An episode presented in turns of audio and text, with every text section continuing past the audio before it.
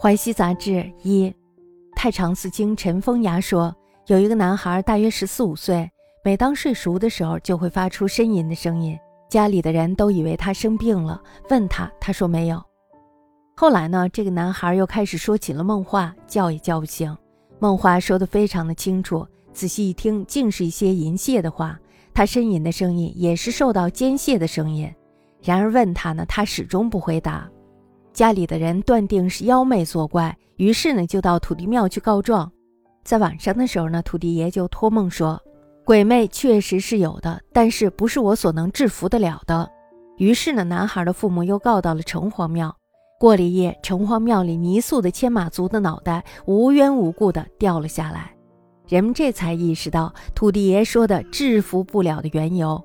不过是一个小小的牵马族罢了，也不见得就是城隍所钟爱的。即使是城隍喜欢的，以神灵正直聪明而言，也不会因为自己的喜欢就枉法庇护一个牵马族吧？状子一呈上去，牵马族立刻被阴间处死。城隍怎么想的，也就明白了。那个土地爷却揣摩别人，畏畏缩缩，不敢说真话。他把城隍看成什么了呢？城隍又怎么会看得上这个土地神呢？陈太常风牙言：一童子年十四五，每睡辄作呻吟声，疑其病也。问之，云无有。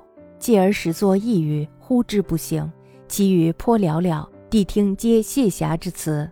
其呻吟亦受吟声也。然问之，终不言。至为寐，敌于社公。夜梦社公曰。昧诚有之，非武力所能治也。乃敌于城隍。月宿城隍祠中，泥塑控马足，无故守自允，使无社公所谓力不能治也。然一搜耳，未必城隍之所爱。即城隍之所爱，神正直而聪明，亦必不以所爱之故举法必邹。敌臣而服明珠，城隍之心事昭然矣。社公者，乃揣摩故位，隐忍而不敢言。其是城隍何如也？城隍之事此社公，又何如也？